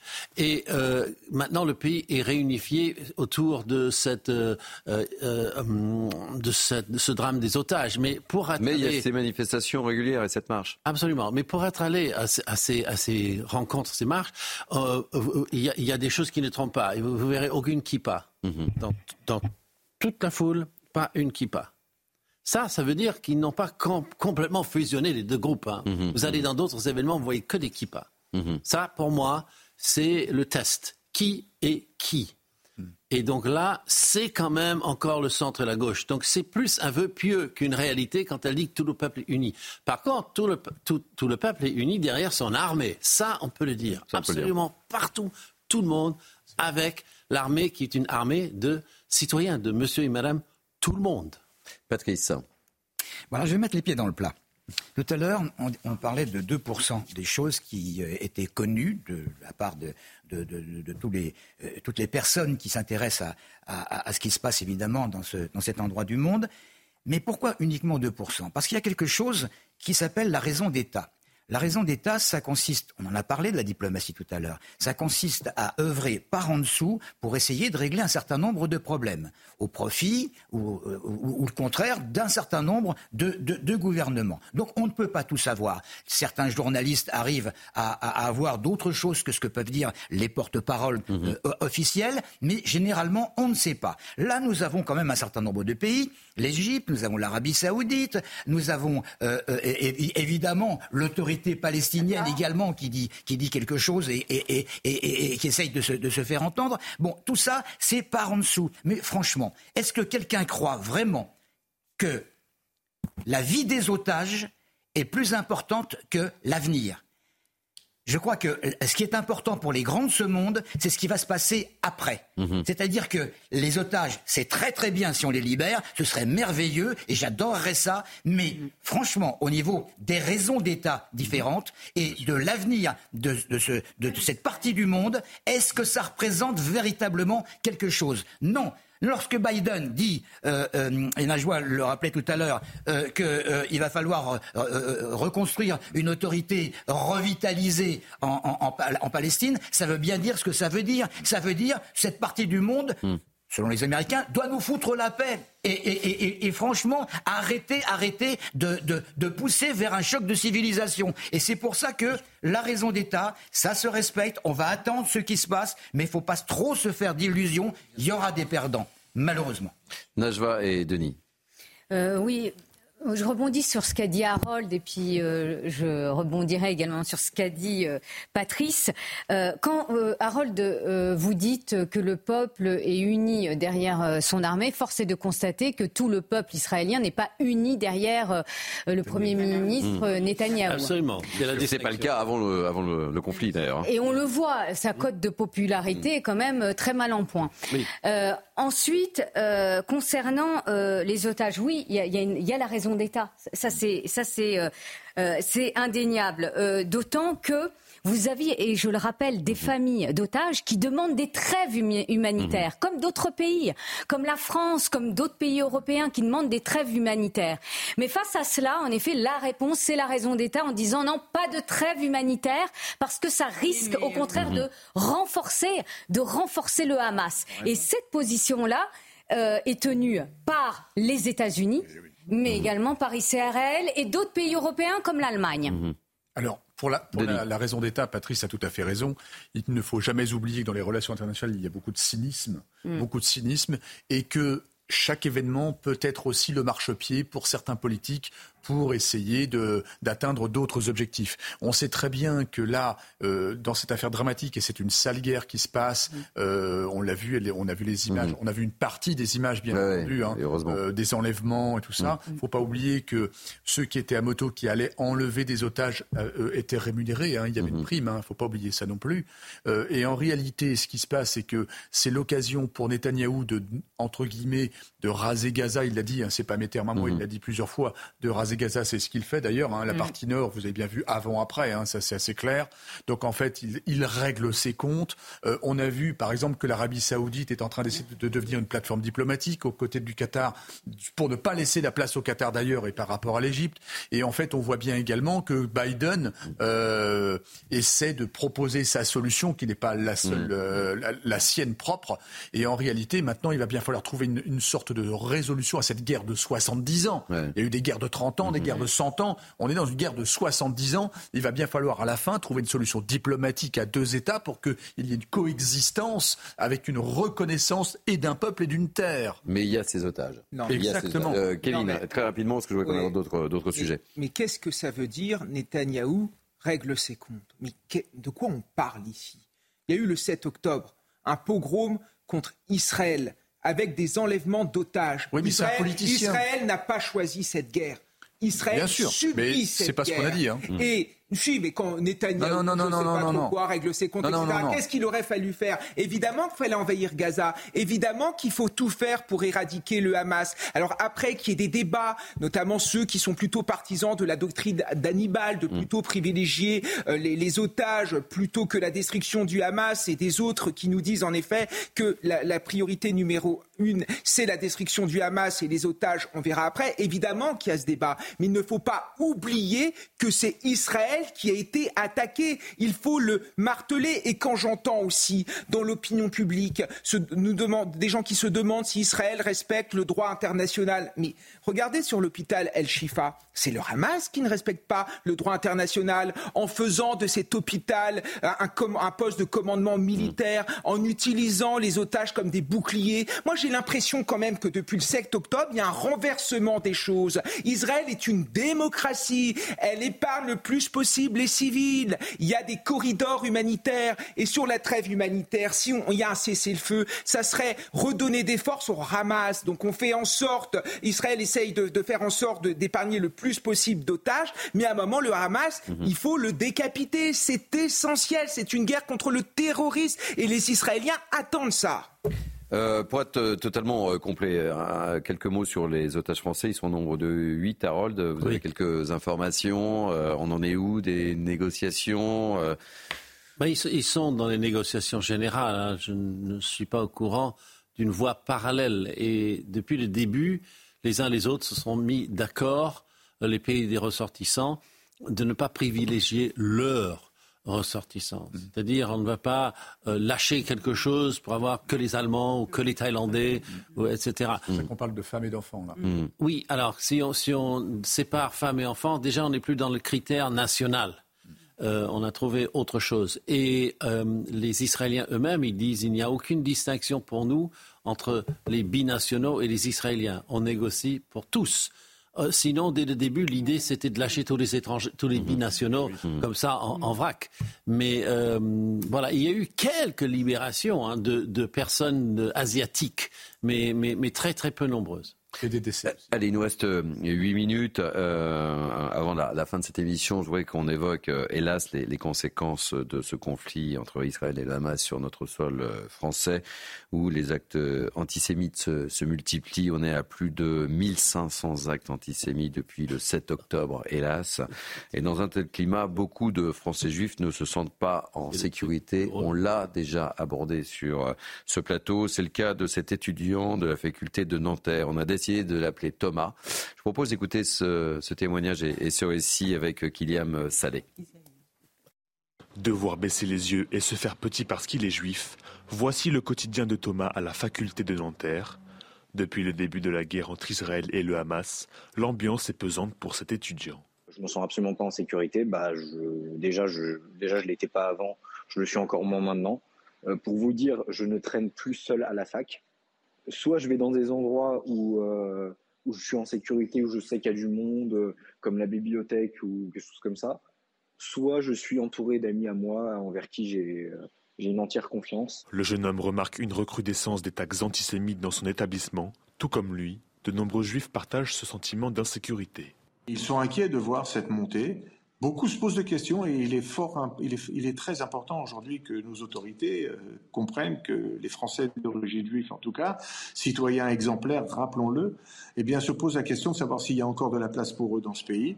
Le CRIF appelle la France à montrer son autorité vis-à-vis des actes antisémites, à faire taire les idéologies racistes et à punir durement les auteurs de propos haineux je vous fais réagir dans quelques instants, mais j'aimerais également euh, vous faire écouter une autre réaction de, cet euh, étudiant euh, Thomas qui, qui est un peu le reflet un peu de, ce qu'il vit et, du contexte politique. écoutez bien, je pense que Kevin Bossuet, ça va vous faire réagir. C'est des étudiants d'extrême gauche de l'UNEF et d'autres syndicats antisémites qui cachent leur haine du juif derrière un anti-sionisme, entre guillemets. Honnêtement, ils sont hypocrites parce que s'ils en avaient quelque chose à faire des étudiants pro-palestiniens, euh, ils dénonceraient les crimes du Hamas, au contraire, qui, met, euh, sa population en bouclier, euh, qui prend sa population en otage. Parce que oui, aussi, il faut savoir que dans leurs, dans leurs interventions, il faut savoir qu'ils ne parlent absolument pas des otages, des otages israéliens, qui sont retenus depuis, depuis plus d'un mois. Ça, ils ne le disent pas, parce que vous comprenez, c'est des actes de résistance. Tous ces, toutes ces Israéliens massacrés parce qu'ils étaient juifs, bah non, faut pas le dire faut pas dire, faut parler que des Palestiniens euh, victimes de dégâts collatéraux parce que le Hamas euh, les met en bouclier.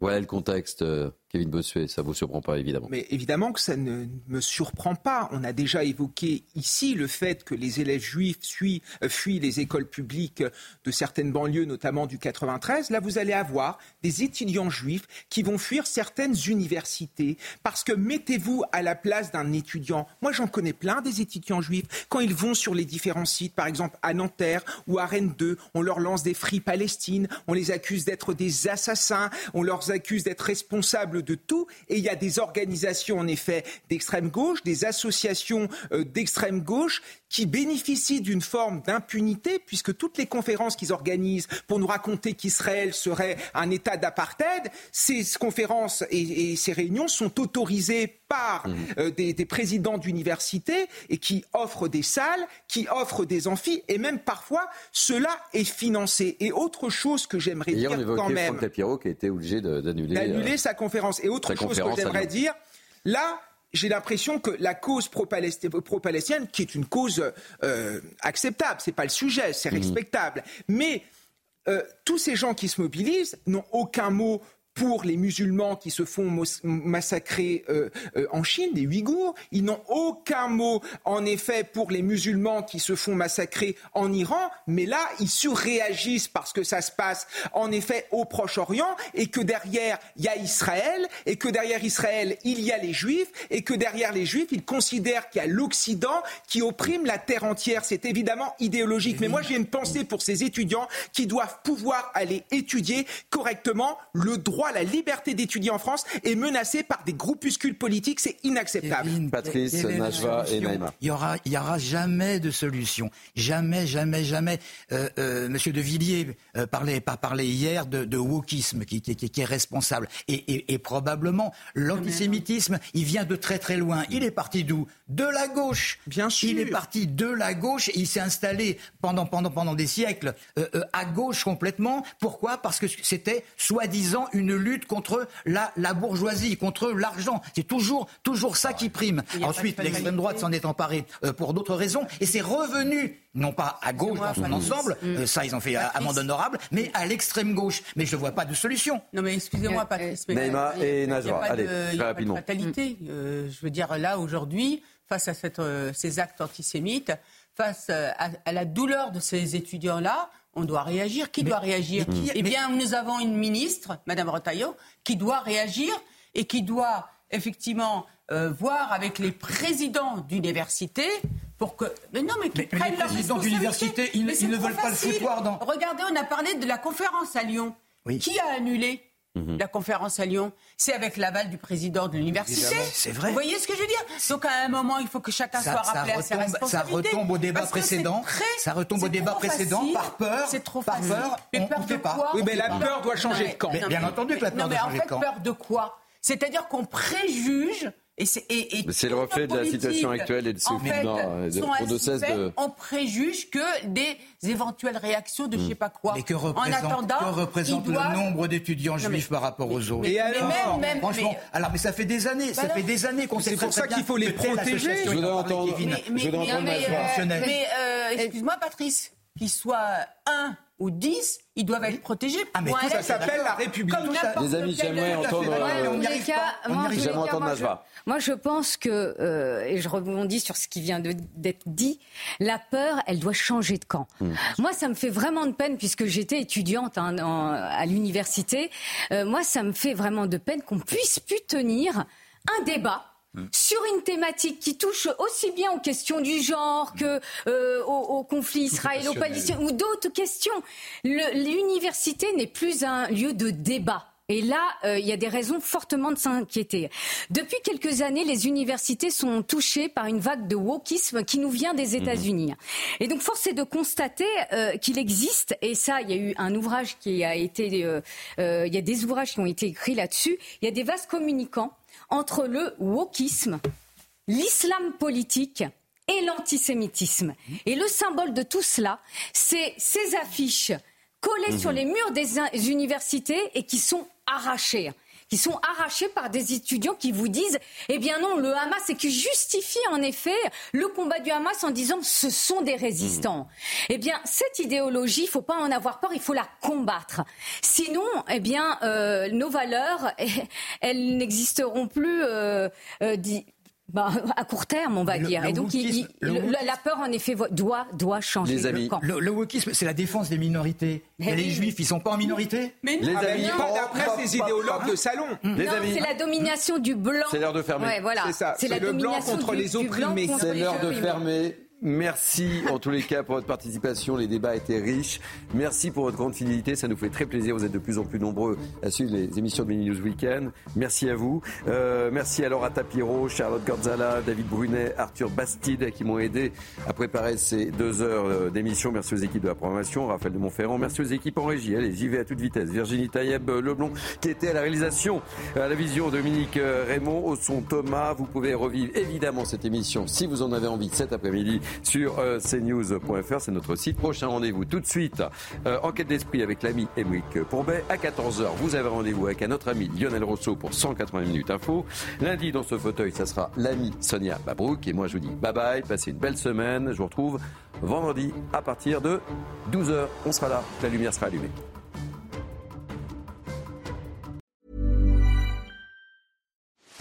Are you ready to enhance your future in tech? Then it's time to make your move to the UK, the nation that has more tech unicorns than France, Germany, and Sweden combined.